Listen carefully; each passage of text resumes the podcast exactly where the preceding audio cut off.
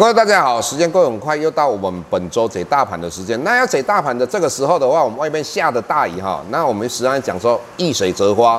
我相信啊，将来我们的台股会非常的好哈。那为什么这样讲？那首先我们来看一下哈。那上个礼拜的话，我们大概五个营业的交易日，那我们看到我们大盘都站上了一二六八二，也就是说它的收盘都比一二六八二来得高，也就代表说在这个地方相对的有很大的支撑。那我们回头再来看一下我们的柜台指数，那柜台指数本身来讲，虽然稍微有往下，但是各位它还是在一百六十四左右。但是我们看到有一些生技股，上个礼拜都开始有爆出一些好的消息。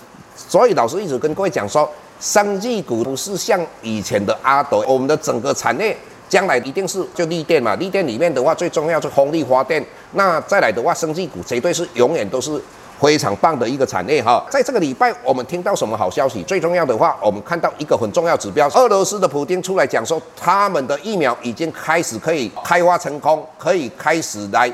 注射了，尤其他的女儿也注射了哈。那当然，从公卫的体系来讲，或是一些政治人物来讲，他们一定会对它的安全性是怀疑嘛。说实在的，我们很多疫苗你打了十年，你还是对它的安全性有所怀疑嘛，这个是很正常的。那不管怎么样的话，普丁敢出来讲，这个一定有它的划时代的意义嘛。接下来我们来看一下，到底我们这个。疫情有没有稳定的？我们从美国的染疫的人数来看一下，我们再看到它在七月底平均每一天它染疫人数大概七点八万，但是各位到八月的时候，它的平均大概四点九万人，也就是说，它从七月底一直到八月这一段时间，它已经少了一半了哦。那再来，我们来看死亡人数，那在七月底左右的话，它平均一天有两千六百个人死亡，但是各位到八月大概有五百个人。另一个重点是什么？以目前来讲，全世界有六支疫苗在做第三期的人体试验，有十三支的疫苗它在做第二期的人体试验。当普丁讲到这件事情之后，已经造成大家开始更努力的来开发这个疫苗。我想，我们刚才讲到这个疫情不但稳定，那在未来的。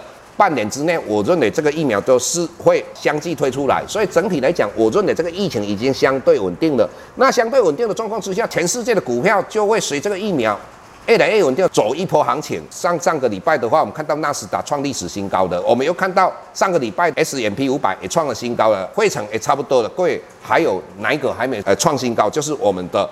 道琼嘛，那道琼星期五收盘价也大概快要接近两万八千点的，所以整体来讲，我个人认为美国的股市发展的非常的健康。那台股的话有没有机会？我一直跟各位讲过嘛，应该会在我们的第四季跟明年的第一季，那台股发动往上攻击的力道应该会比较强，比较有机会，尤其是在九月了，九月开始。那为什么是这个样子？如果你有注意到这个礼拜很重要一个新闻，台积电它要募集四十亿的美金要发行债券，那这个四十亿美金的话，相当于我们一千两百亿的台币哦。你要知道，它募集这些钱要干什么？当然是要增加它的资本支出啊。那增加资本支出的话，到底要做什么？所以没有人知道嘛。但是我们报章杂志有刊载嘛，可能是因为它有接到 Intel CPI 外包嘛。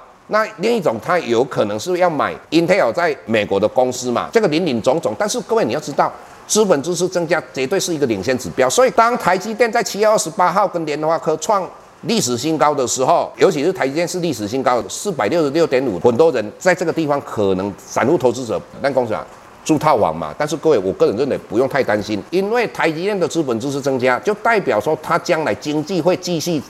成长，也就是营收会继续成长，更何况它是在低利率的时候在发行公司在，低利率的时候当然会增加它的所谓利息支出，但是一点点的，但是它这个资本支出可以创造它很大的营收，所以台积电的话，将来的每股盈也会继续成长，那继续成长的话，它当然就会带动它的股价继续往上成长的几率就非常高嘛，这个是我们可以合理的推。当然反过来，我们在比较两个晶圆代工嘛，一个叫联电嘛，当然很多人。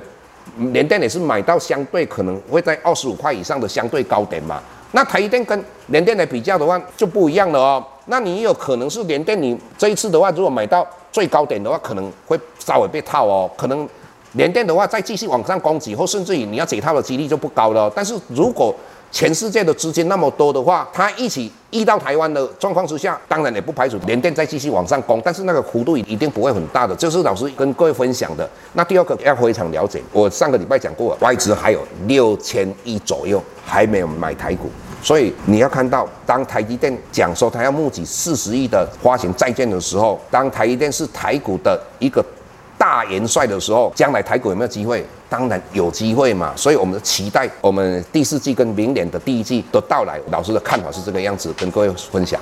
下周台股个股当中，老师精选的十几档个股做重点分析。想要了解老师到底精选哪些个股，欢迎订阅 Plus Play 互惠内容。下周见。